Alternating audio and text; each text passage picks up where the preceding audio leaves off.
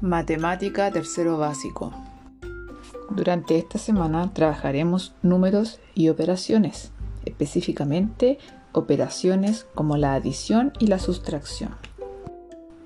El objetivo para esta semana será demostrar que comprenden la adición y la sustracción del número del 0 al 1000, usando estrategias personales con y sin material concreto creando y resolviendo problemas de adición y sustracción que involucren operaciones combinadas, de forma concreta, pictórica y simbólica.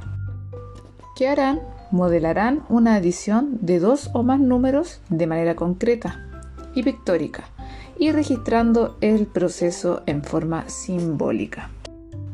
Además de trabajar las operaciones, reforzaremos la numeración, los números del 0 al 1000, para eso es importante que sigan reforzando los números del 0 al 1000. Para eso puedes apoyarte del libro de números.